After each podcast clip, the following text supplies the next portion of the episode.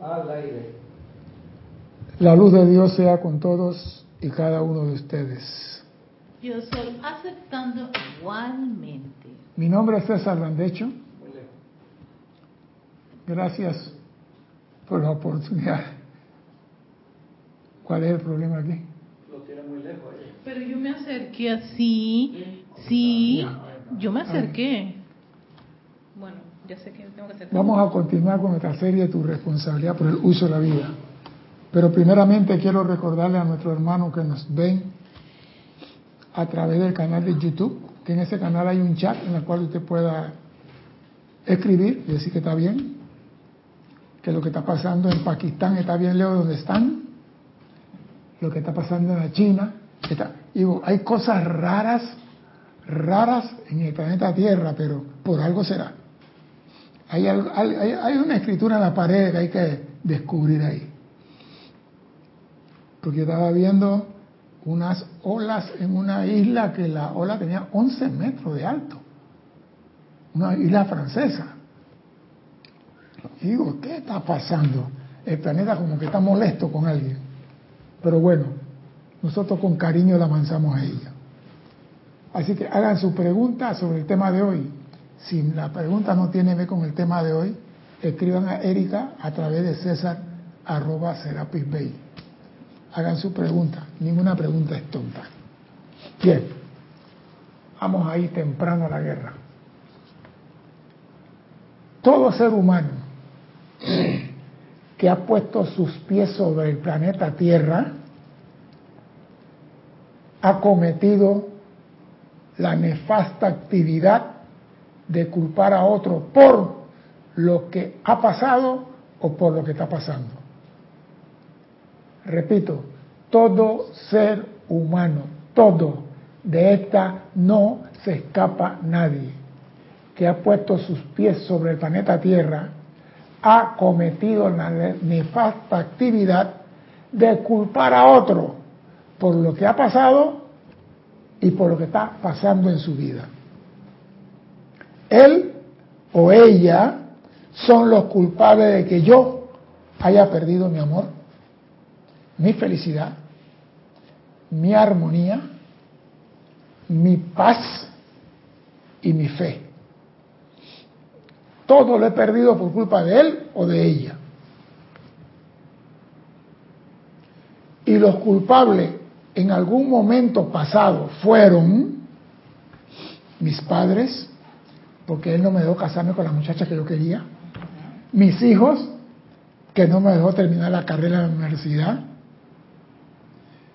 mi familia, que se metía en mi vida, mi raza, una raza problemática, guerrera, parecían mongoles, mi religión, me prohibían usar blue jean, me prohibían hacer esto, me prohibían besar a la mujer antes de las 8 de la mañana, Después, después sí. Sí, porque a esa hora después de las 8 baja la testosterona. El- sabía eso, ¿viste? Todo lo que aprendo aquí. el cura de la iglesia, que cada vez que le abría la boca era conmigo, cada vez que decía algo era contra mi persona. ¿Por qué habrá sido? El pastor, que si no ponemos plata en la bolsa suficiente y yo no tenía, me hacía sentir culpable. El país en que nací. Mm, También. Los gobiernos, porque son, son y son y son. También. Los políticos. Esa también. los vecinos con su escándalo, su tomadera de licor y todas las cosas, los animales, También. porque hacen la caca en cualquier lado y nadie la recoge, la naturaleza, porque hay temblor, lluvia, volcanes y todo, etcétera, etcétera, etcétera. Todos ellos son culpables, yo no. Todos ellos son culpables de una forma u otra de lo que yo estoy viviendo. Lo más triste que son los llamados estudiantes de la luz los que se expresan de esta forma. Son los llamados estudiantes de la luz los que se expresan de esta forma. Y la pregunta es, ¿cómo puede un estudiante de la luz perder los atributos dados por Dios? ¿Cómo tú puedes perder la paz, la felicidad, la fe, la armonía y el amor, que son atributos de Dios.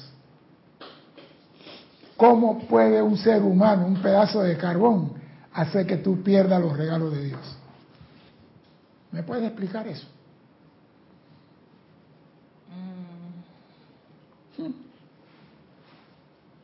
¿Cómo puede un pedazo de carbón hacerte a ti, que eres un estudiante de la luz, perder tu paz, tu armonía y tu felicidad?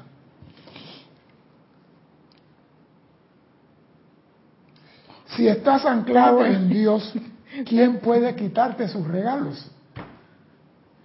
¿Qué te están esperando mi respuesta? ¿Ah? Es que, César, ¿sabes qué? Eso ocurriría, hablando de un punto de vista, de, si es un estudiante de la luz, es que deja de poner su atención en su, en su, en su propia llama, o sea, su presencia, para poner su atención en esas situaciones. Y ahí eso, eso te atrapa, eso, eso como que te absorbe. Claro. La pregunta entonces es, ¿dónde queda eso de Dios conmigo soy invencible? Si tú estás con Dios, ¿cómo es que perdiste?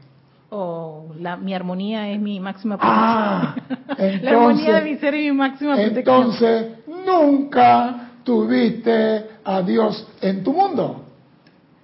Hablabas de tener a Dios en tu mundo. Hablabas de tu llamado y de tus cosas, Ajá. pero nunca te hiciste uno con tu presencia y nunca hablaste con Él cara a cara. Lo veías en una nube por allá por Magallanes, allá lejos. Nunca tuviste, si yo estoy con Dios, no, no puedo perder nada. ¿Y cómo que perdí la armonía? ¿Cómo que perdí la paz? ¿Cómo es eso? Nunca tuviste a Dios en tu mundo. ¿Y sabes lo más triste de esto? Que a la larga, el último culpable de todo es Dios. Sí. ¿Culpas a Dios? ¿Ah? El último culpable de todo lo que pasa en mi vida es Dios. le echas la culpa. ¿Le echas la culpa a Dios? El último culpable de todo en mi vida es Dios. Había una película, una película judía en donde los judíos culpaban a Dios por lo que les estaba ocurriendo. Sí. Sí, es bien específica Pero, esta película. pero entonces la pregunta es, ¿no caemos en cuenta de cada vez que cuestionamos o hacemos la pregunta, ¿por qué a mí? No merezco esto. ¿Qué he hecho yo para estar en esta condición? ¿Hasta cuándo, Dios mío? ¿Quién es el culpable? ¿A quién estoy culpando? A Dios. Cuando tú haces esta pregunta, estás culpando a Dios. ¿A qué me adivinas por qué? Ahí te la puse bonita. Cuando tú cuestionas lo que acabo de leer, estás culpando a Dios. ¿Por qué? bueno, voy a arriesgarme en esto. Porque estoy creyendo que estoy haciendo las cosas correctas. Es una parte, pero eso no es lo motivo. ¿Y por qué si yo estoy haciendo las cosas correctas, a mí hay cosas que me están ocurriendo que yo digo, ¿por qué, me, por qué esto me ocurre a mí? Si yo, yo creo portarme bien, pues. Ajá. ¿Tú crees? Ahí sacar a Cristian. Ajá. Pero César, la, la verdad es que uno nunca, nunca, uno nunca se va a ver como un tú malo o cuestionas a Dios por lo que está pasando en tu vida, Ajá. hay un motivo por la cual estás diciendo Dios es culpable. Y si no hay nada en el chat, yo voy a contestar para no perder tiempo. No hay nada en el chat. O sea que Bueno. Dios es, por algo, hay un motivo por el cual yo considero que Dios es el culpable. Sí, sí. Dios, sabiendo todo, nunca me dijo nada para yo tomar previsión de lo que iba a sucederme. ¿Cómo así? No, Dios no. sabía que me iba a resfriar. ¿Por qué me pasa esto a mí? Y Dios no me dijo, Erika, cómprate tu medicina porque te vas a resfriar. Erika, no vayas por tal calle Sí. porque hay tranque. Ajá, ajá. Erika, no comas esto porque te va a hacer daño. Exacto. Dios sabe todo y nunca me dijo Nunca nada. me avisó. Es culpable por omisión. Es culpable por omisión, por no decirme nada. Oh, César, eso está fuerte, pero bueno, sácanos de... de- Pero es la verdad. Siempre que cuestionamos algo que ocurre en nuestra vida, estamos diciendo Dios es el culpable de lo que está pasando.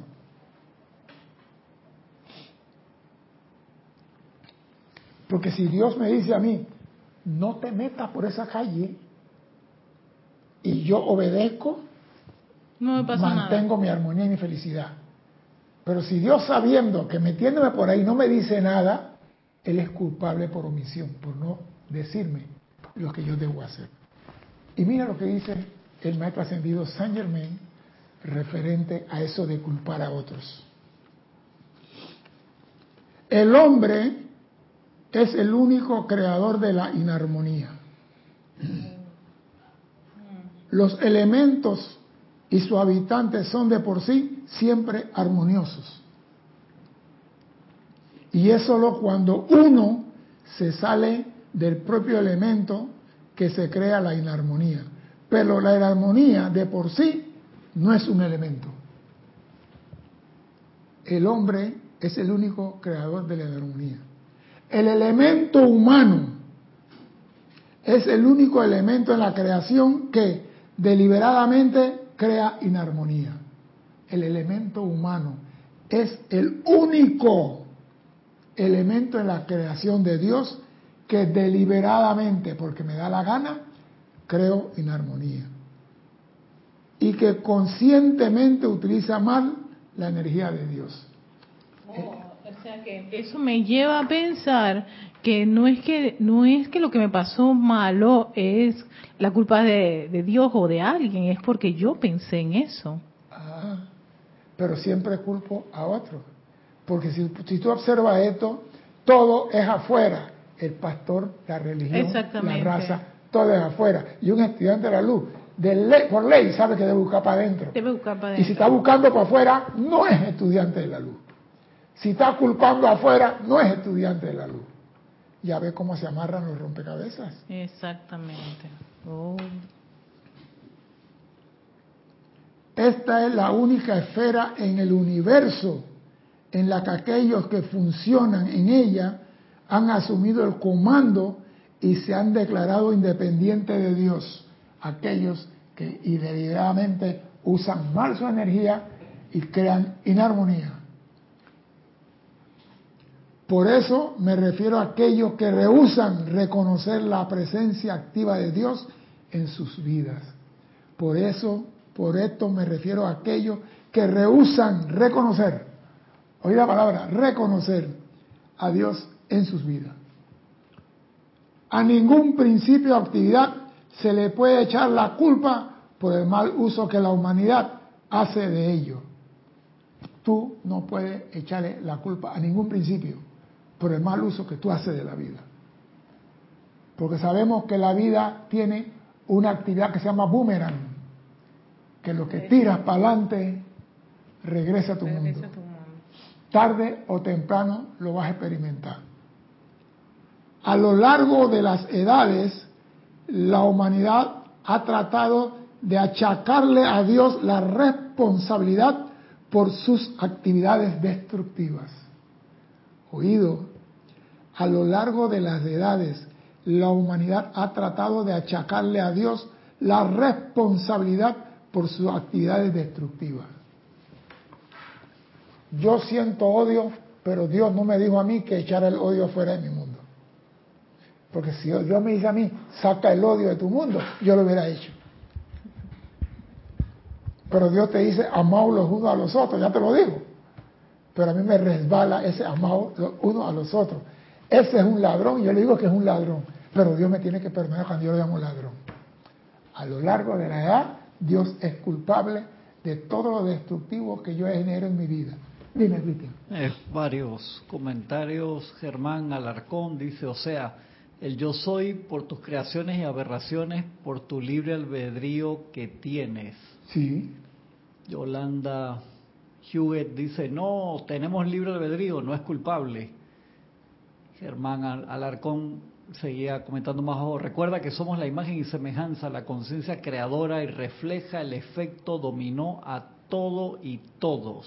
Sí, pero somos imagen y semejanza en qué? No en carne, no en mente, Carlos Velázquez en espíritu. Dice, las apariencias o situaciones del presente no son el resultado del bien que hago ahora, es la energía retornante de mis creaciones y experimentaciones erróneas. Nada ni nada es, nadie ni nada es culpable. Sí, pero siempre he dicho, la gente tiene la nefasta costumbre de echarle la culpa a otro. Yo me iba a casar con Petra, pero mi mamá no quería a Petra, quería a Silvia. Así que me hicieron casarme con Petra y ahora Petra se fue con otro hombre y me dejó en el aire y mi mamá no quiere aceptar que me casé con Petra por culpa de ella. Y yo soy infeliz porque Petra se fue con otro hombre y yo estoy solo. Y Silvia está soltera. Pero mi mamá no quiere a Silvia. Entonces, la decisión, mamá, si a usted le gusta Petra, case usted con Petra. Cásese usted con Petra. ¿Exacto? Dime, Cristian. Juan Rafael Martes Sarmiento dice, es específica y contundente su apreciación, César, y creo que debemos ir a tomar cartas en el asunto. Es que lo que pasa es que sabemos las cosas que tenemos que hacer, pero insistimos a hacer Francinatra a mi manera.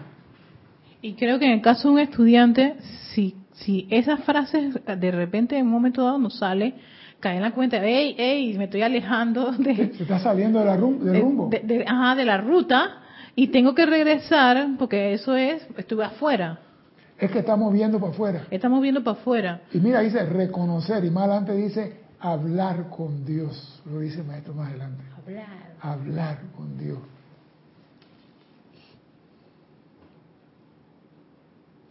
A mí me gusta esto. A ningún principio o actividad se le puede echar la culpa por el mal uso que la humanidad hace de ello. De ahí la farsa de fabricar dioses que pudieran enojarse o alegrarse de acuerdo con los caprichos del género humano. Porque yo hacía un dios de la guerra, un dios del amor, un dios de la fertilidad, un dios del vino, un dios de la fecundación, un dios del amanecer, un dios, o sea, y de repente Júpiter está disgustado, está cayendo el relámpago del cielo. Y quedamos en que el dios, yo al dios le achacaba las cualidades que yo tengo Sí. de ira, de enojo, de celo. Yo estaba viendo en que la diosa menor en Egipto, Isis, se convirtió en diosa mayor. ¿Por qué? Porque se casó con su hermano, Osiris. Y digo, o sea que casarse con su hermano eleva el estatus. Mira tú la creencia de los antiguos egipcios. ¿Y por qué esa dinastía fracasó? Por el incesto. Mamá, hijo, hijo, hermano, descendientes, todos torcidos, y eran descendientes de dioses. Sí, exacto. Es que si tú te casabas por fuera, Ya perdía el linaje perdida. divino. Exactamente. Me imagino que todo eso achacado por la conciencia de las, de las personas en ese momento. Claro. Pero voy te repito, creamos nuestros propios enredos y después, ¿quién es el culpable? El que todo lo sabe y que todo lo puede. ¿Por qué? Porque no me digo, ese no es el camino. Por mi propia observación le puedo asegurar que los grandes seres, mucho más grandes que yo, dice Saint Germain, a lo largo de eones de investigación, tienen prueba indiscutible de que solo hay un Dios único, la vida, sabiduría y energía de toda la creación. Por lo tanto, no puede culparse a la energía de Dios por la inarmonía creada cuando alguien la utiliza mal. No puede culparse a la energía de Dios. Por eso la gente decía, la, la electricidad es buena, y otros decían que no, porque mata elefante. ¿Tú, tú sabes por qué la energía mata elefante? ¿Por qué matas? No, Ah, allá. no me lo sé. prueba allá de principio del siglo pasado. Sí, ¿ya? Cuando hubo una diferencia entre los genios del momento y uno tenía la, corriente alterna y otro la corriente continua. Y el Señor quería demostrar que la corriente alterna podía matar un elefante. Y si mataba un elefante puede matar un ser humano.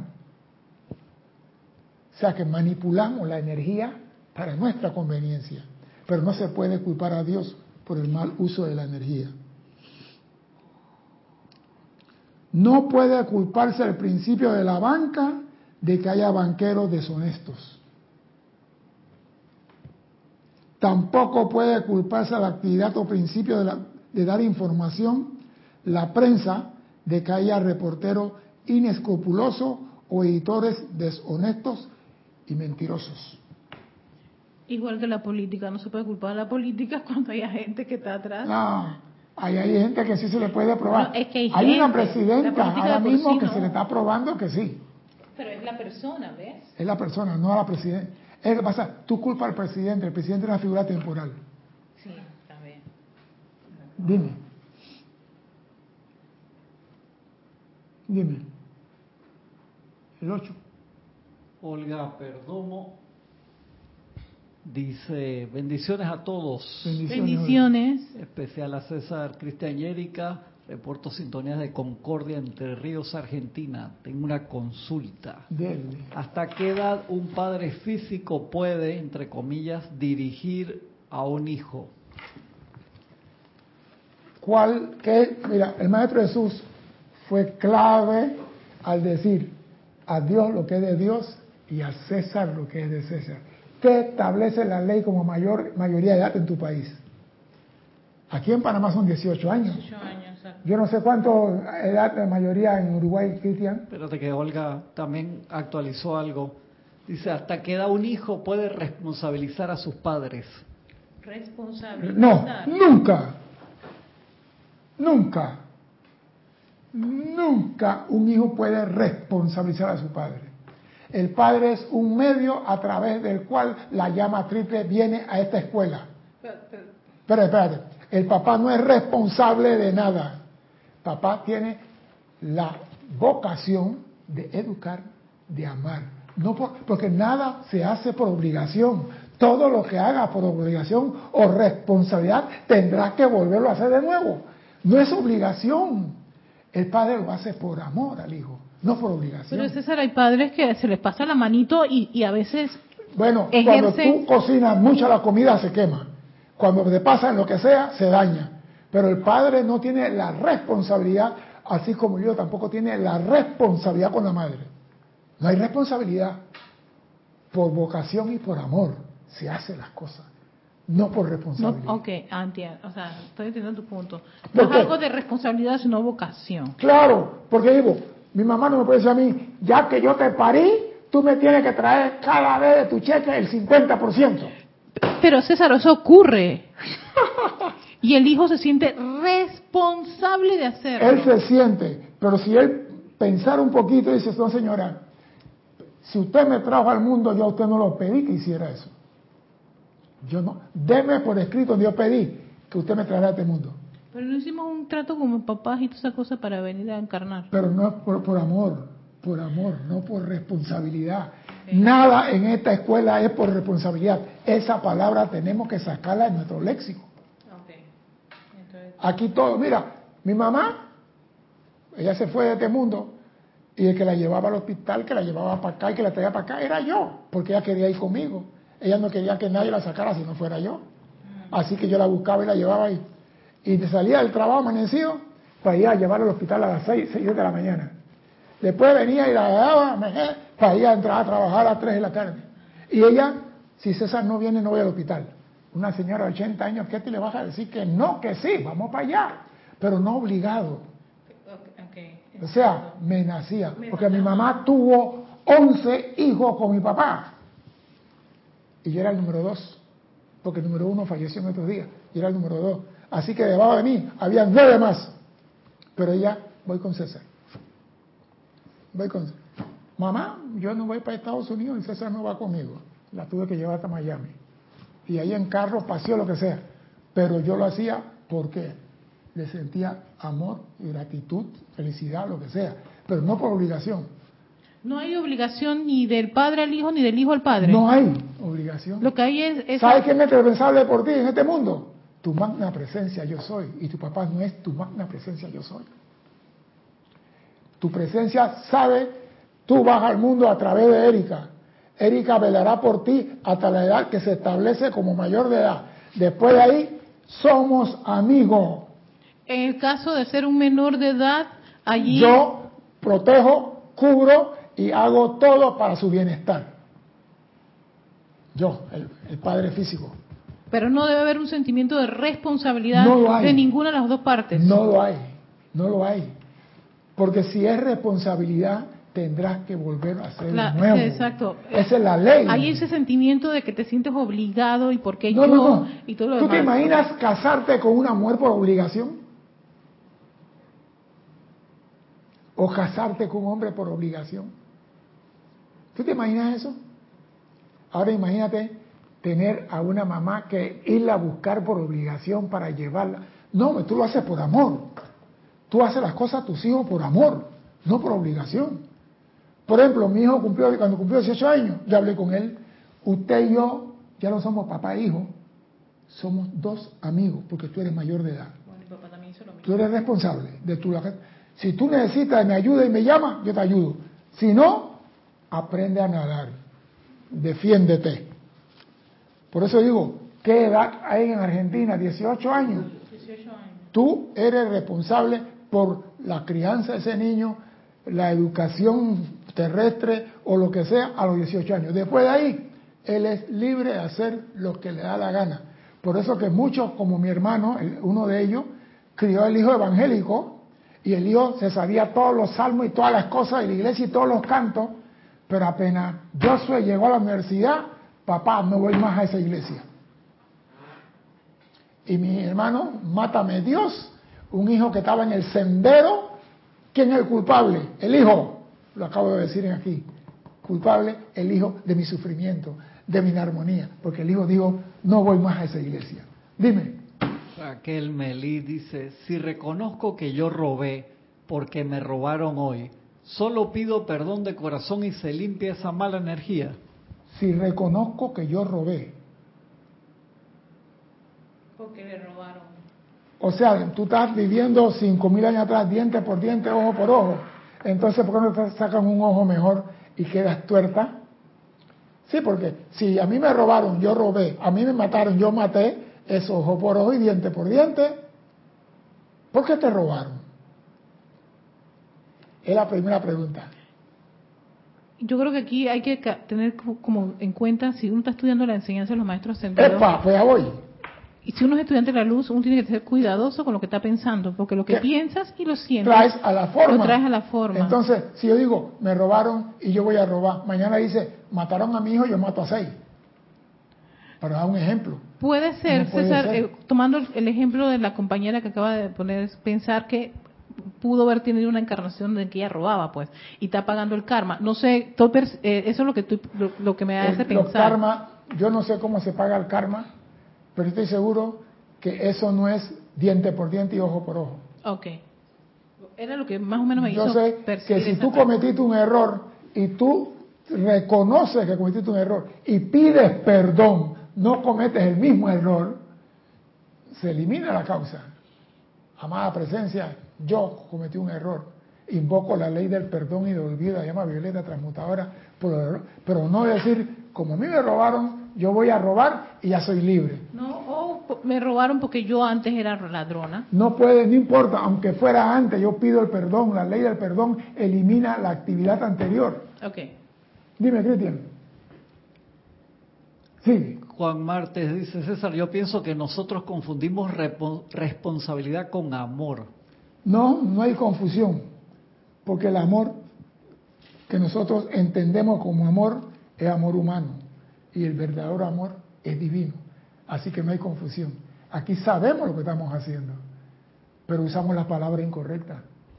¿Tú te imaginas que tú eres maestro por, por, por, por vocación? Porque te gusta, te encanta enseñar. Y dice, los que no son maestros aquí por obligación se tienen que ir. ¿Usted sabe en qué escuela, en qué país es difícil ser maestro? Finlandia. Ah, sí, iba a decir Dinamarca, por ejemplo. Finlandia. Usted para ser maestro tiene que pasar pruebas y esto. Y Finlandia es uno de los países donde la educación está más elevada en el mundo y no hay tarea, no hay esto, no hay el otro. Y ese modelo lo iban a poner aquí en Panamá en el año 70 y aquí dijeron que era comunista. Ellos, eh, documental donde dijeron que ese modelo estaba, lo habían, lo, lo- lo copiaron de un, prototipo que estaba en Estados Unidos. No. Y que los Estados Unidos nunca lo implementaron y ellos lo agarraron y... y- Comenzado en América Ajá, sí, comenzó aquí. y se lo llevaron a otro país. Entonces, ¿qué hizo? Inglaterra lo agarró, lo agarró Francia, Noruega, Finlandia. ¡Ey! Vamos a mucha tarea. No, los pelados tienen que leer. ¿Pero por qué? ¿Por qué? La lectura. La lectura. ¿Sabe lo que hizo un, un obispo en Finlandia? Para sacarte un poquito de, de tema que tú veas. El hombre para poderse casar tiene que saber leer. Para poderse casar. Sí, señor. Busca en Finlandia para que tú veas. El obispo dice, el hombre tiene que poder leer la Biblia. ¿Y cómo un hombre se va a casar, formar familia si él no puede leer? Así que si se quiere casar, tiene que aprender a leer primero. Y se disparó la lectura, el aprendizaje, y después, ahora lee tu vida para que sea un buen padre. Finlandia. Entonces, tú cuando haces las cosas por vocación, no es obligación. Cuando haces las cosas por vocación, no te pagan. A ti te pagan cuando es obligado. Tengo que ir a trabajar los lunes. Porque si no, no recibo mi plata. ¿Ve la diferencia? Dime, Cristian. Cristian González, mi tocayo de allá Eh, de con H. Cristian H, dile. Con H, con H. Si robas, devuelves lo robado. Si metes la pata, sacas la pata. ¿Y por qué no la cortas? ¿Por qué no la cortas si la pata te hizo pecar? El maestro en su una vez dice, si tu ojo te hace pecar, sácate el ojo. Si la mano te hace robar, corta de la mano. ¿Por qué no te corta la pata? Ah, ah, no te conviene. Señores, esto no es masoquismo. Esto es escuela de conciencia. Ya eso de cortar patas, sacar ojos y botar dientes pasó de moda. Aquí es la ley del perdón y del olvido. Eso funciona. Pero eso sí, si tú pides la ley del perdón por un pecado que cometiste hoy y tú estás seguro, nunca más mientras respire en esta encarnación cometa ese mismo error. Exactamente, Ese es todo lo que se te pide. se borra. Ese es todo lo que se te pide. Oiga, yo hice esto y me arrepiento de corazón, más nunca lo hago. Eso es todo. Pero hay personas que te piden perdón hoy y mañana vuelven a meter. Nunca pidieron perdón. Nunca fueron sinceros en la petición. Fueron mentirosos. Entonces la ley llama eso reincidencia y eso es un agravante a la pena que te corresponde. Oh, Oh, esa ambulancia no la conocía. Dime, Cristian. Juan Martes dice, César, me refiero a amor de padres. Tampoco es amor divino. No. El amor de padre no es divino. El amor humano nunca es divino. Por eso confundimos la divinidad con la masculinidad. Mira, el amor humano es diferente al amor divino.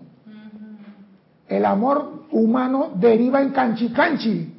El amor divino deriva en otras cualidades totalmente diferentes. Así que no me confunda que el amor de padre es un amor divino. Déjate de pendejada.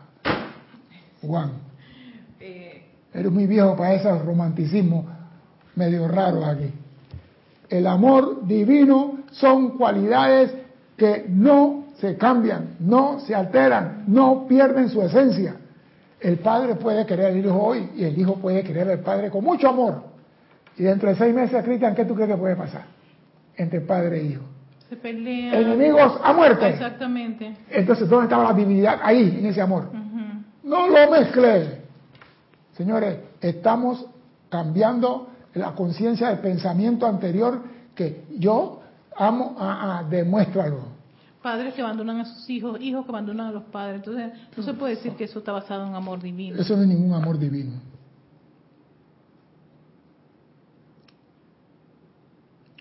Le aseguro que no está lejos el día en que estos principios de actividad serán utilizados en su más alto grado de poder constructivo.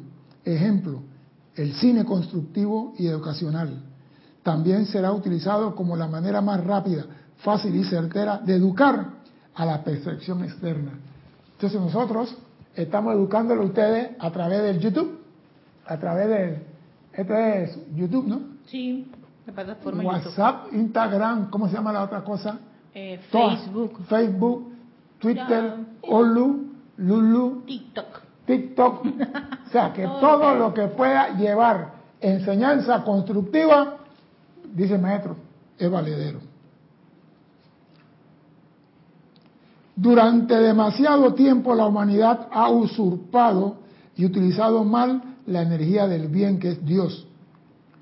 El aceleramiento interno producido por la radiación cósmica a través de los poderosos mensajeros de Dios que han surgido en el corazón de todos y cada uno de los hombres está conduciendo el deseo humano rápidamente hacia lo divino. Está conduciendo el deseo humano hacia lo divino. No es que el deseo humano sea divino. Tal cual es el caso en todas las pugnas aparentes entre dos fuerzas. Así, las condiciones, las condiciones del presente no son más que la repetición de viejas condiciones. Oído, las condiciones del presente no son más que repeticiones de viejas condiciones. O sea que si a usted le está pasando algo hoy, eso ya le pasó anteriormente, pero no le pusiste atención. No lo resolviste o no lo viste. ¿Y qué le queda a la vida? Si tú tienes que transmutar un enojo, una ira, vamos a poner algo suave, y tú sientes ese enojo y tú no invocas nada, se te va el sentimiento. Pero con el tiempo, ese enojo, en otro momento, te regresa. Es que quedó el registro. Es que el registro está en ti. Ajá. Y él, y él va de ti porque tú eres la única que tiene la combinación para liberar Para la energía. Exacto. ok. Así que, por eso digo, lo que tú estás viviendo hoy no es karma para mañana, la mañana, es que no has resuelto lo que tenías que resolver ayer. Lo que tú estás resolviendo hoy son las cosas que tenías que haber resuelto ayer. Algunas las resolviste y otras las dejaste pasar. Y las que dejaste pasar las vas a encontrar en la puerta. Apenas abre la puerta en la mañana. Hola mamá. Igual tú le cierras la puerta. Al día siguiente abre la puerta y da el negrito ahí. Hola mamá. Y tú, ese es negrito porque me dice mamá. Ese es tuyo. El negrito es tuyo. El negrito es tuyo. Como, como dice el merengue. El negrito, el es el único tuyo. el negrito es el único tuyo. Y me gusta lo que dice el maestro. Y el, y el resultado de todo esto, por primera vez en la tierra, será el establecimiento permanente de una condición y actitud correcta en la actividad externa de la humanidad. El resultado de esto será por primera vez en la tierra. ¿Qué será por primera vez en la tierra? Vamos a ver. ¿Qué será por primera vez en la tierra? Dice, hoy, por primera vez en dos mil años, la estrella de amor creada y enviada a este sistema de mundo por la inteligencia del gran sol central ha comenzado a derramar los rayos de su esplendor sobre la tierra y hoy los primeros rayos han tocado la tierra. La estrella de amor creado por los padres soles, Alfa y Omega, ha enviado su rayo y esplendor sobre la tierra y los primeros rayos han hecho contacto con la tierra hoy. Este esplendor estuvo presente al nacer Jesús y durante su ministerio y se retiró al ascender él. Ha vuelto a aparecer una vez más y permanecerá durante más de mil años. Le aseguro que esta es una actividad que los astrónomos no detectarán con su instrumento físico, ni habrá de ello el más mínimo registro astrológico, pero no obstante es tangible a pesar de todo. Y la pregunta es, toda causa tiene un efecto, ¿correcto? Sí. Y si los rayos de la, la estrella de amor descienden, ¿cuál es el recíproco? Si los rayos de la estrella de amor descienden, ¿cuál es el recíproco? Que subir el amor de ¿no? ¿Ah? Tiene que subir el amor de la humanidad. Tiene que elevar el amor en la humanidad y ese amor elevarlo de nuevo al sol central. O sea que un rayo baja y el amor elevado en la humanidad debe subir. Eso es lo que se espera que la humanidad comience a experimentar después de todo el cataclismo que estamos viviendo. La estrella del amor está haciendo. Y el maestro dijo, no se confundan, muchas veces lo que aparece ser un mal no es más que un reacomodo para que el bien asuma el lugar donde estaba el mal. Eso se dijo en la clase pasada. Doquiera que tú crees que hay un mal, un aparente mal, no es más que un reacomodo, el mal desplazándose para que el bien ocupe su lugar. Y esta estrella del amor vino a llenar la conciencia a la humanidad. Antes, cuando esta estrella apareció como característica dominante o principal de su vertida, era el elemento amor. Cuando esta estrella apareció en el tiempo de Jesús, lo principal de su vertida era el elemento amor. Esta vez su esplendor sostiene en perfecto equilibrio el amor, la sabiduría y el poder.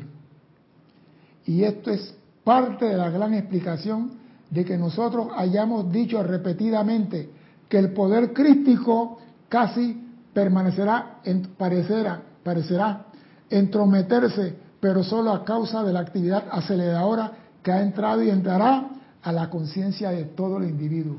O sea que el Cristo va a hacer presión. Por eso digo, habla con tu Cristo, comunícate con tu Cristo, porque es la única forma que vas a entender la verdadera actividad del amor, el poder y la sabiduría.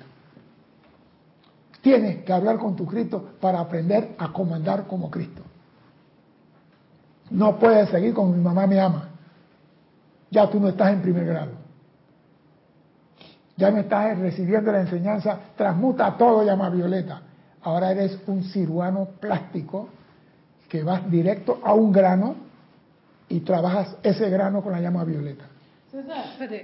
quiere decir que como se está dando esa actividad y si uno está haciendo ese trabajo de estar hablando con su Cristo, cuando llegue esa, esa entre profundamente todo eso y eleve la conciencia, no te va a hacer a ti, no le va a hacer a un estudiante algo como de sorpresa o no se va a desmayar. no se va a desmayar o ahí mismo se le para todo y no es no es condorito. Exactamente. Por eso digo tenemos que empezar a hablar con Oye, se te puede parar todo ahí el corazoncito te, tú te, te, friseas ahí ay no puede ser. No todo no todo lo contrario. Eh, tú sencillamente comprendes que es esa actividad que está entrando profundamente pienso yo. Es que digo cuando yo digo que la estrella del amor vuelve por mil años y esta vez no será amor, sino que trae a su primo sabiduría y poder. Mm, el balance de amor que ¿Y eso dónde está? En la llama triple en ti. ¿Y quién tiene la, la, llave de la llama triple? Tu Cristo. Entonces, digo, olvídate de estar culpando afuera. Busca adentro donde está la verdadera solución a todos.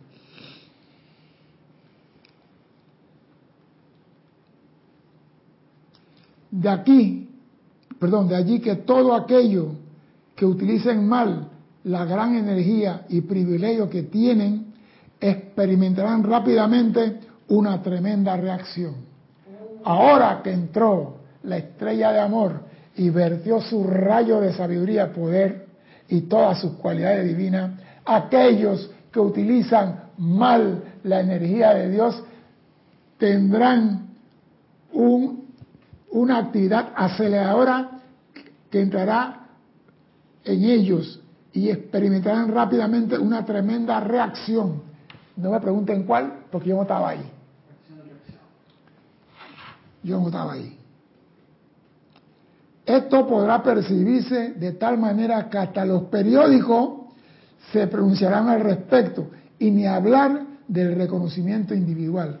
O sea que tú vas a ver que, mira, que tal cosa pasó, mira que tal cosa sucedió, mira que es que, señores, el mundo está enderezándose, los polos se están alineando, todo está cambiando, no podemos seguir siendo la misma persona de hace 10 años atrás. Tenemos que o somos de la luz o no somos de la luz. ¿Estás en el sendero o no estás en el sendero? Aquí no hay medio sendero. El maestro, el, maestro, el, el gran Hércules dice el pan entero. ¿Eres o no eres, dice San Germain? To be or not to be. Tan sencillo como eso. Ah, no, yo soy estudiante de la luz, pero si me roban, yo robo. ¿Dónde está el poder, la sabiduría en esa situación? Mucho cuidado con lo que dicen. Lo que ahora le estoy predicando es una transmisión por todo el planeta Tierra a través de la estación de YouTube. Y YouTube se va a convertir en el camino del medio. Versión está bien actualizada. ¿eh? ¿Por qué? ¿Por qué dice eso? Sí, YouTube será el camino del medio porque podemos transmitir aquí toda la enseñanza a los maestros ascendidos sin que tengan que moverse de la casa, ir a ningún lado. Y recibirlo en el celular, porque antes las clases las recibíamos nada más en computadora. Y ahora YouTube está hasta en el reloj que tiene Cristian en la mano. ¿Ah? Tú tienes, ahí tú puedes ver, la- ¿En serio? ¿Tienes ese reloj? sí, él tiene el, el TV Watch, Apple Watch que tiene YouTube, tiene marca para corazón, tiene de todo.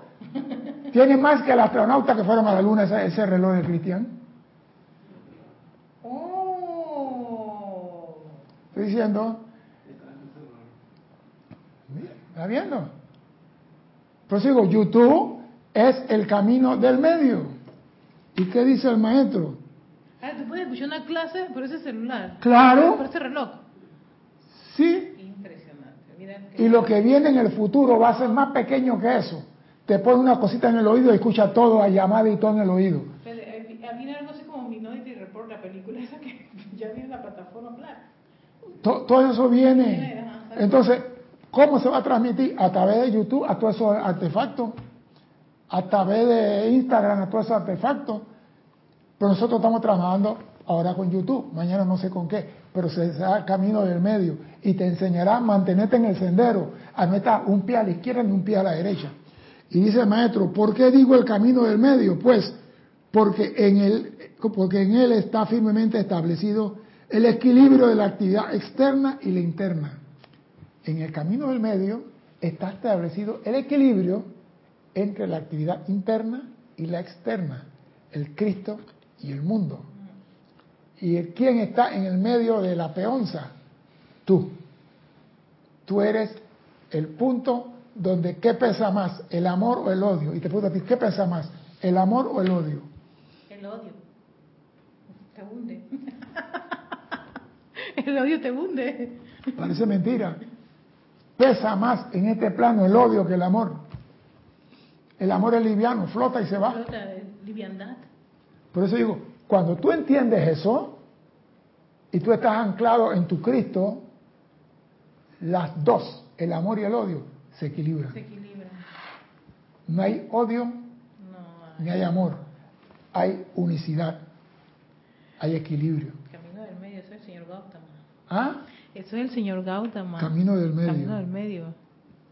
Todo aquello que comprendan y hagan un esfuerzo sincero por utilizar esto, se encontrarán con experiencias sorprendentes. No por la gratificación de alguna curiosidad, sino por el gran regocijo de que al fin han reconocido el uno de su herencia suprema. Han reconocido la presencia dentro de ellos. Para de contar. Han reconocido al uno como la fuente suprema de todo. Dale pues, dale pues. Voy a coger un 5 a tomar agua. hermanos y hermanas que reportaron sintonía. Nora Castro desde Los Teques, Venezuela. Dios los bendice. Karen Portobanco, buenas tardes. Saludos desde Estelí, Nicaragua. Mil bendiciones. Carlos Peña, buenas tardes. Bendiciones de la 24 de diciembre, Panamá. Oh, Maricruz Alonso, buenas noches. Saludos y bendiciones de Madrid, España. Charity del SOC, muy buenas tardes César y hermanos, bendiciones de luz y amor desde Miami, Florida. Naila Escolero, bendiciones y saludos César y hermanos presentes o sintonizados San José, Costa Rica. Juan Rafael Martes Sarmiento, bendiciones para todos de Barranquilla, Colombia. María José Manzanares, saludos y bendiciones de Madrid, España. Dante Fernández y Virginia Flores, bendiciones César y a todos. Toda la hermandad desde Guadalajara, Jalisco, Grupo Kutjumi. Alex Bay, bendiciones César, Cristian, Erika. Alex reportando sintonía. Víctor Estrada, bendiciones desde Montreal, Canadá. Didimo Santa María, reporto sintonía desde el patio, bendiciones. Patricia Campos, bendiciones César y hermanos presentes, saludos de Santiago de Chile. Eloy Álvarez, bendiciones para todos desde Mariano Acosta, Buenos Aires, Argentina. María Vázquez, bendiciones desde Italia, Florencia. Eloy Álvarez, reporte de sintonía, no me puso Eloy dónde. Flor Narciso, saludos y bendiciones César desde Cabo Rojo, Puerto Rico. Horacio Toledo Rivas, bendiciones no puso dónde. Marian Herb desde Buenos Aires, Argentina. Valentina de la Vega Montero, saludos y bendiciones para todos, todas desde A Coruña, Galicia, España. Y Ariela Vega Bernal, ilimitadas bendiciones, don César Cristian Erika y a toda la hermandad en la luz. Abrazos desde Panamá. Paola Farías, amor y bendiciones desde Cancún, México. Germán Alancón, hola, saludos desde Chile. Laura González, bendiciones a todos los presentes de Guatemala. Deyanira López, desde Tabasco, México, saludos a todos los presentes. Buenas tardes. Hernán Garcés, saludos César, Cristian y hermanos. Dios los bendice. Un abrazo desde Quito, Ecuador. Raiza Blanco, feliz tarde, don César. Saludos y bendiciones a todos los hermanos presentes y en sintonía desde Maracay, Venezuela. Carlos Velázquez Prince, salud, amor y bendiciones desde Cypress, California. Sara García, buenas tardes César, infinitas bendiciones para ti, todos los hermanos, saludos desde Veracruz, México. Diana Gallegos desde Veracruz, México. Juana Sánchez Quiroz, saludos y bendiciones a todos desde Utah, USA. Yolanda Huguet desde Islas Canarias, bendiciones a todos. Miguel Ángel Álvarez, saludos y bendiciones de Lanús, Argentina. Rosmarie López, muy buenas tardes. César, Erika, Cristian, bendiciones de luz y amor desde La Paz, Bolivia. Leticia López, desde Dallas, Texas, abrazos y bendiciones a todos. Martín Fernández, saludos y bendiciones desde Cali, Colombia. David Malenco Flores, paz y bendiciones de Managua, Nicaragua. Cristian González, con H, mi tocayo desde Ciudad de México. Emily Chamorro, buenas noches, bendiciones a todos desde Santiago de la Ribera, Murcia, España. Denia Bravo, bendiciones y luz y amor para todos. Saludos de Hot Mills, Carolina del Norte, USA. Rosa María Parrales López desde León, Nicaragua, bendiciones. Julio Martínez desde Managua, Nicaragua. Olga Perdomo, eh, había mandado bendiciones para todos, especialmente, dice, a todos los hermanos aquí presentes. Marlene Galarza, bendiciones, abrazos de Perú, Tacna. Raquel Meli desde Montevideo, Uruguay. A ver, ¿quién me falta? Rosmarie Parrales, nos haciendo una pregunta. Rafaela Bené desde Córdoba, España. Alicia Moreno desde Medellín, Colombia. Silvana Fernández desde Rosario, Argentina. Sonia Clark desde Seattle, Washington. Percy Vargas Blanco desde Libera, Liberia, Costa Rica. Marian Mateo, República Dominicana. Sí, están metidos entre preguntas. Arraxa Sandinos de Managua, Nicaragua. Esteban desde Toledo, España. Y acá hay una pregunta de, de Carlos Peña. Dice, hagan de respaldo de esas valiosísimas enseñanzas, porque recientemente otros canales de enseñanza los han tumbado, dice, por si acaso. Que hagan En sí.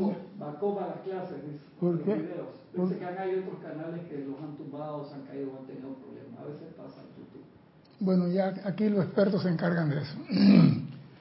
En antes hablamos de hacer contacto con el Cristo adentro.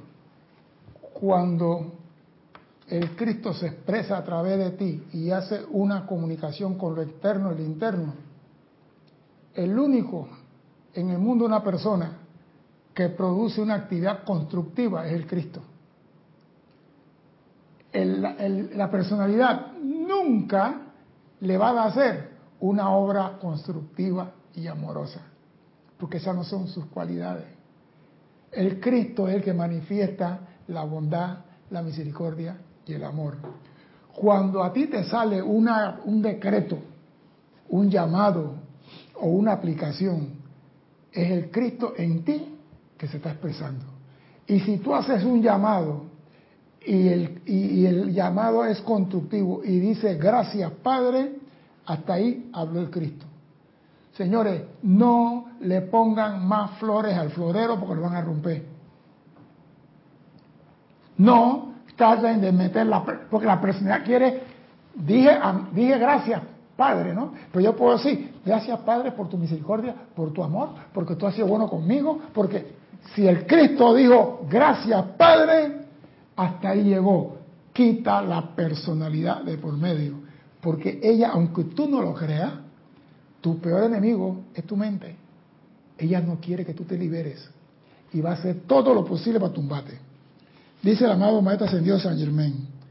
Deseo sobremanera que los estudiantes nunca pierdan de vista el hecho de que ellos, y únicamente ellos, son quienes gobiernan la propia vida y actividad. Tú gobiernas tu vida y la actividad. Y de que se les ordena escoger lo que desean manifestar en su vida. ¿Qué es lo que tú quieres? Decía Jorge. ¿Qué es lo que tú quieres? ¿Tú quieres o busca eso? Y lo más importante, recordándole a los estudiantes en todo momento que no habrán de detenerse a preocuparse por tal o cual individualización. No te metas en la vida del vecino. A ti no te importa lo que está haciendo tu suegra. A ti no te importa lo que está haciendo el marido de tu hermana. No te preocupes o te ocupes de lo que está haciendo otra individualización. Ocúpate de tu vida. No estés viendo el jardín del vecino. Ay, tiene, le cortaron la hierba hoy, se ve bonito. Ayer estaba con la hierba arriba. ¿A ti qué carajo te importa eso?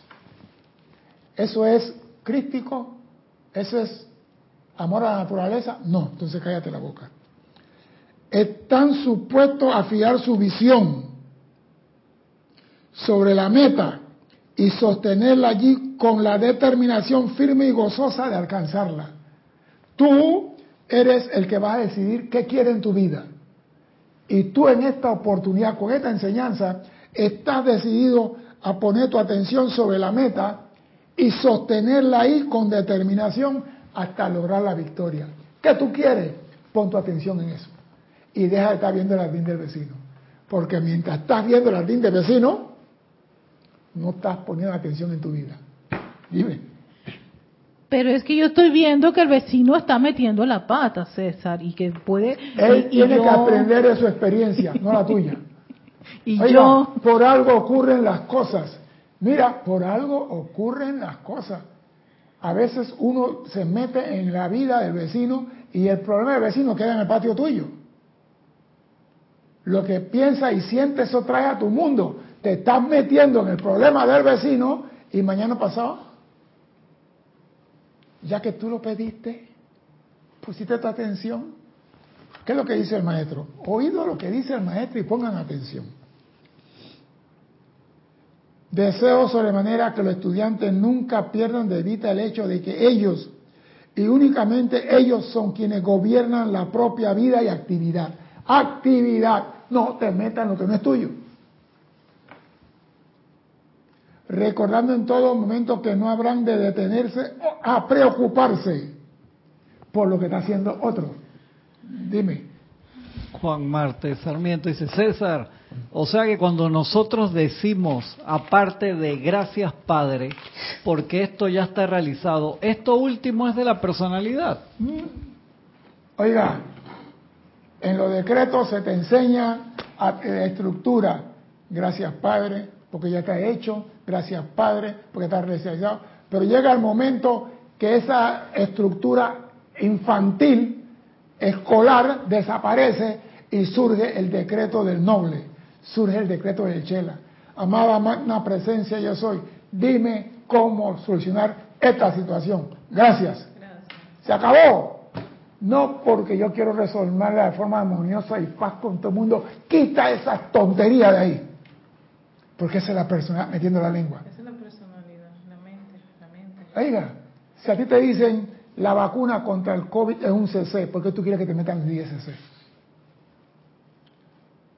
Si la vacuna para el COVID es un CC por cada, cada cuatro meses, cada, cada dosis, ¿por qué tú póngame 10 CC? ¿Crees que te vas a curar con 10 CC? Yo no creo, lo que va a salir más roncha en el cuerpo que otra cosa.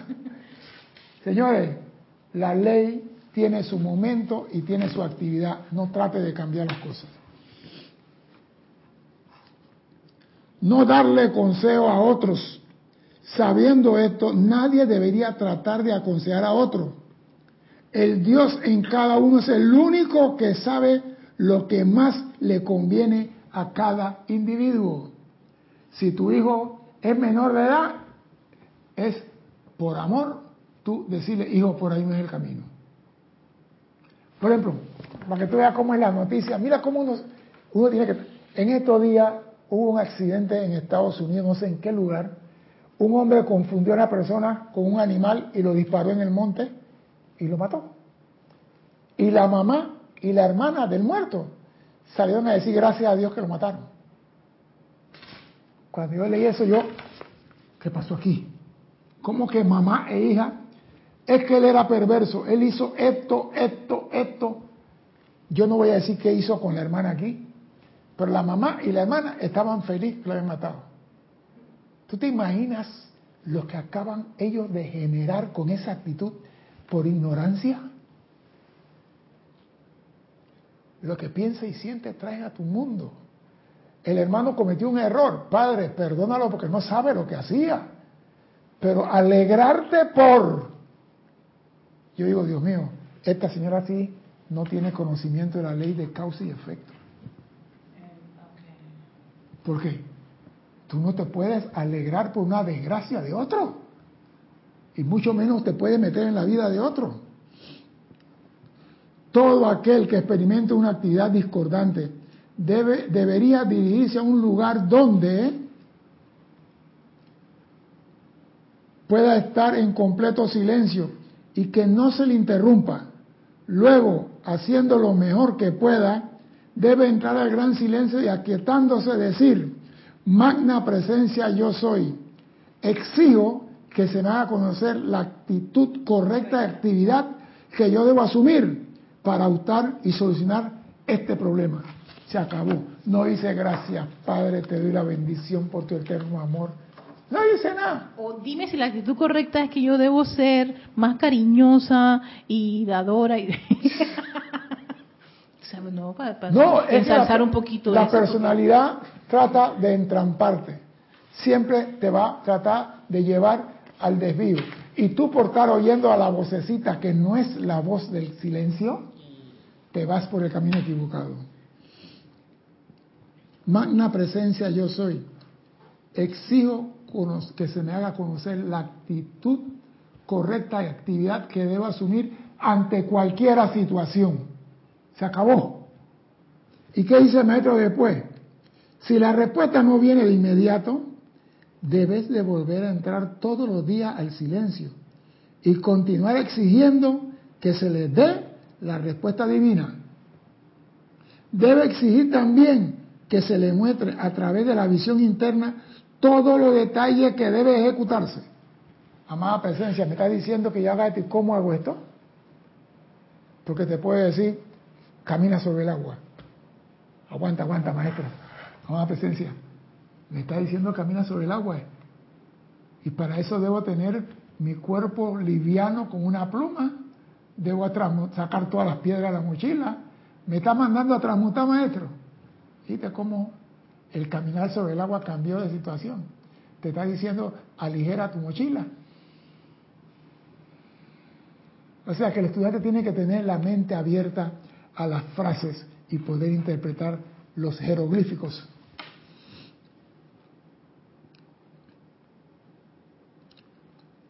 Debe exigir todos los detalles que deben ejecutarse. Entonces, de repente, posiblemente cuando menos lo espere, entrará a tu conciencia externa la solución totalmente incuestionable al problema o situación que te estaba aquejando. O sea que no es que la respuesta tiene que venirte por American Express. Tú tienes que seguir haciendo tu actividad y tu trabajo hasta que el día que tú me esperes, el toque del chamán. Dime, Cristian. Rosmarie López dice, César, una consulta. Cuando nosotros vemos sufrir tanto a una persona que está enferma y cuando desencarna agradecemos a Dios por su misericordia, eso está eso también genera un karma para nosotros. No. No. Yo le voy a decir algo. Y eso me costó enemistad con mi hermana y a mí me resbala. Mi mamá le dio un paro cardíaco y le dio un derrame el mismo día. Y mi mamá estaba en el hospital, que estaba media ahí hablando así. Y yo me le quedé mirando y le dije, amada magna presencia en mí y en ella. Si la vas a ver en este mundo, déjala andando, caminando y consciente de todos sus actos. Y si no la vas a dejar como te estoy pidiendo, en el primer vuelo que sale, llévatela. Mi hermana más nunca me habló. Mi mamá dos días después se fue. Si eso tiene alguna deuda, pago la deuda porque mi mamá se fue aquí sin sufrir. Y la pago con gusto. Así que si una persona está sufriendo y amada presencia, sácala de esa condición, libérala. Es tu hija, ella no merece esto. Y perdona lo que hay que perdonar, pero sácala. Y si la vas a dejar aquí, déjala bailando, carajo. Que baile pata pata, merengue y todo lo que tenga que bailar. Pero no me la dejes en una cama tirada que hay que levantarla, bañarla, llevarla, traerla. No, eso no es vida. Ni para ella ni para los que están alrededor de ella. Eso se llama desapego. Y muchos no conocemos ni queremos conocer a esa palabra. Mi hermana no me habla por eso, pero yo soy feliz. Yo soy feliz. Mi mamá se fue. Algo importante, en vista de que es imposible que el individuo pueda escapar de alguna situación o problema, oído, en vista de que es imposible que el individuo pueda escapar de alguna situación o problema, darse a la fuga, esto le aclarará toda la cuestión y le revelará si está siendo sometido bajo alguna influencia hipnótica o si está llevando a término una obligación justa. Tú no te puedes escapar de los problemas. ¿Por qué? Porque los problemas son parte del pensum académico. Tú vas a la escuela de matemáticas. No así que, ay, yo estudié matemáticas en Finlandia y nunca me pusieron una prueba. Nunca me hicieron un examen. Está bien, pero estás en Panamá. Aquí está el examen. Y si parece mentira, si no pasa el examen que te pone la escuela, no recibes el crédito. Entonces tú para poder ir a una empresa y decir, yo soy un economista renombrado, graduado en la Universidad de Christian, tienes que tener crédito. Y si no lo tienes, sabes mucho y todo, pero ¿dónde está el crédito? Y muchos estudiantes de la luz saben mucho, pero no tienen el crédito de la aplicación de la enseñanza. Muchos conocen la ley, muchos conocen los libros. ¿Cómo aplico la ley a otro? Muchos la conocen, dicen ellos. Pero el Maestro Jesús fue clarísimo, por su obra lo conoceréis.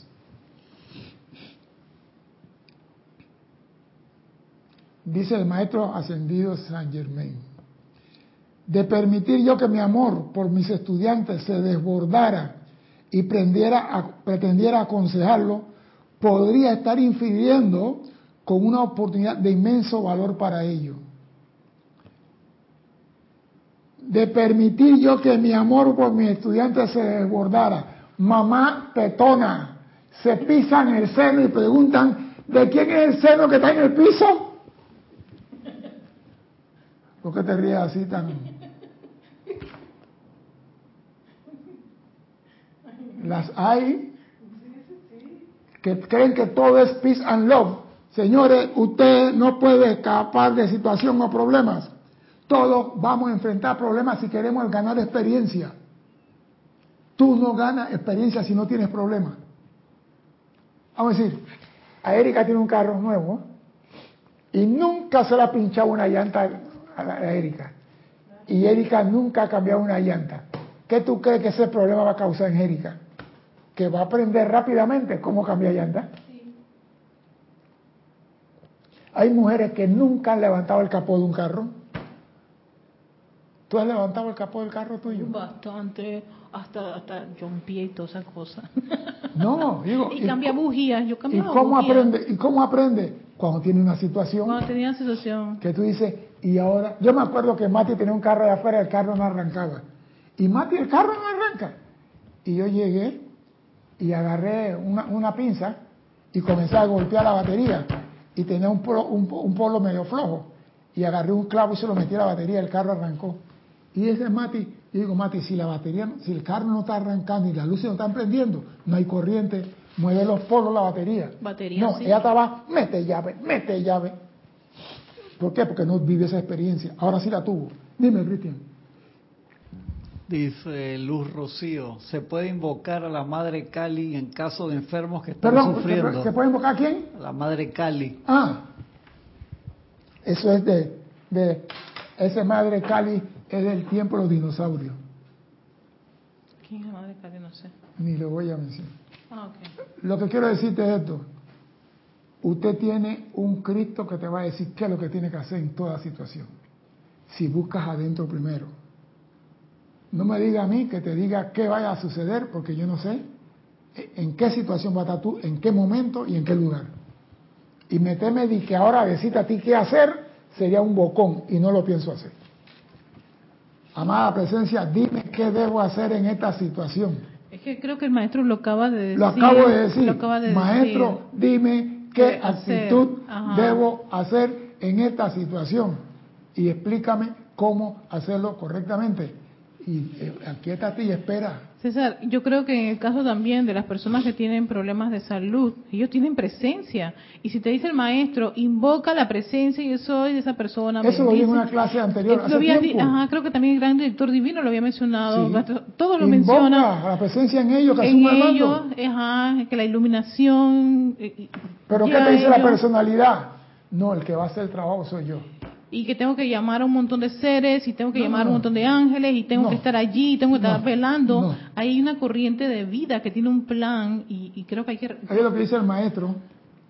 El que yo sepa algo no me autoriza a quitarle una valiosa oportunidad a un estudiante.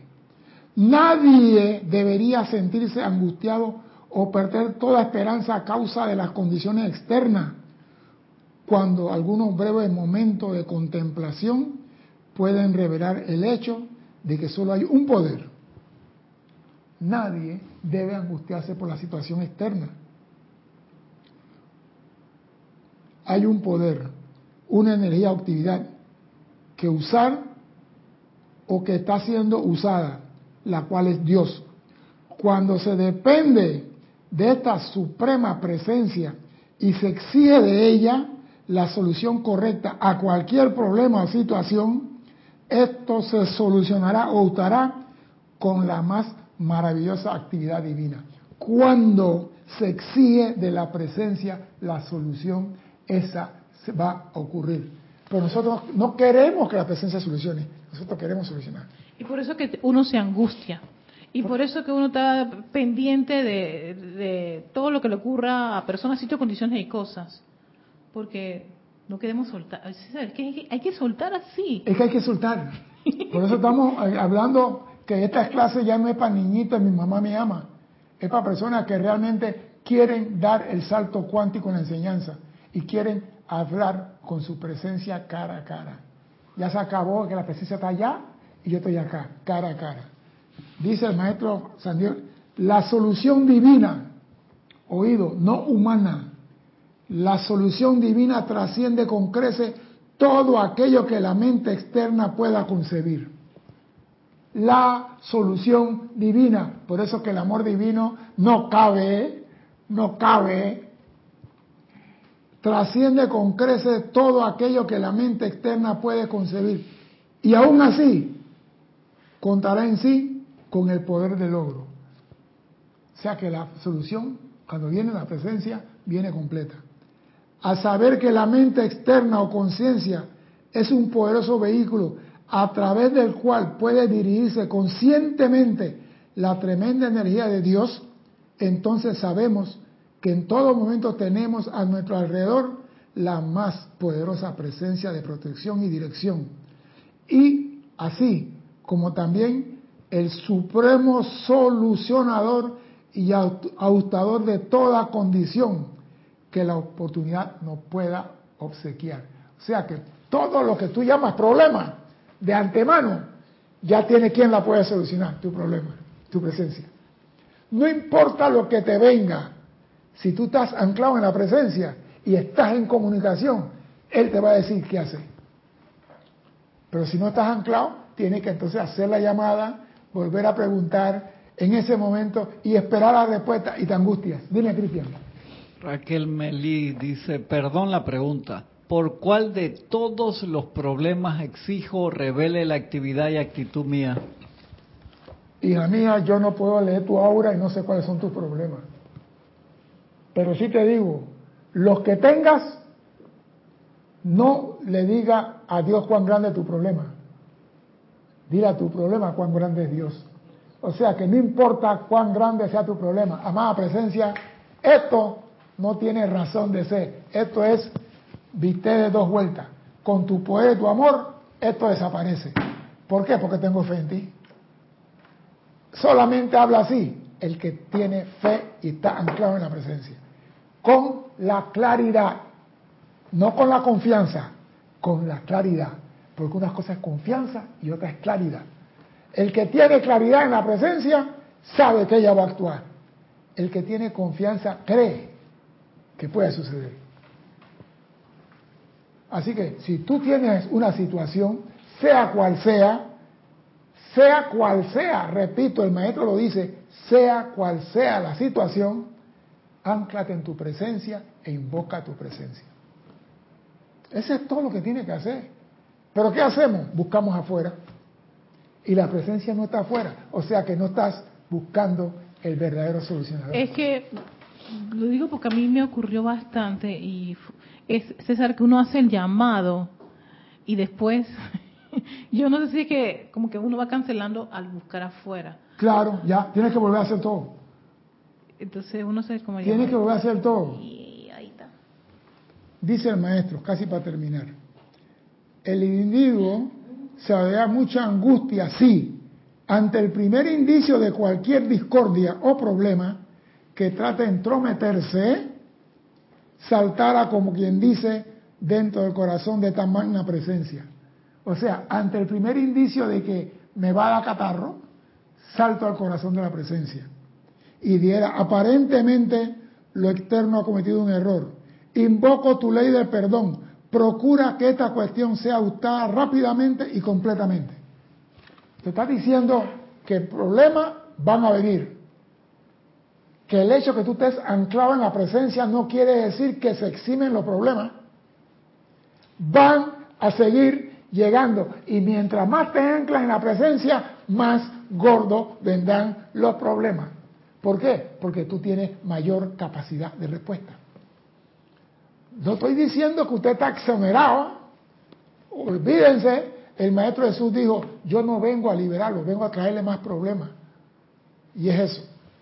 ¿Por qué? Porque tú tienes mayor capacidad. O sea que todos ustedes que están conectados ahora tienen mayor capacidad para enfrentar cualquier problema que la vida le pueda presentar. Asume una empuñadura firme sobre la presencia interna para que se imponga sobre toda en armonía y para que haga desaparecer permanentemente toda condición equivocada. Asuma una empuñadura firme sobre la presencia. Tú te imaginas que tú tienes una espada y la agarras con la mano así, firmemente. Te están diciendo, agárrate de tu presencia firmemente. Oye eso.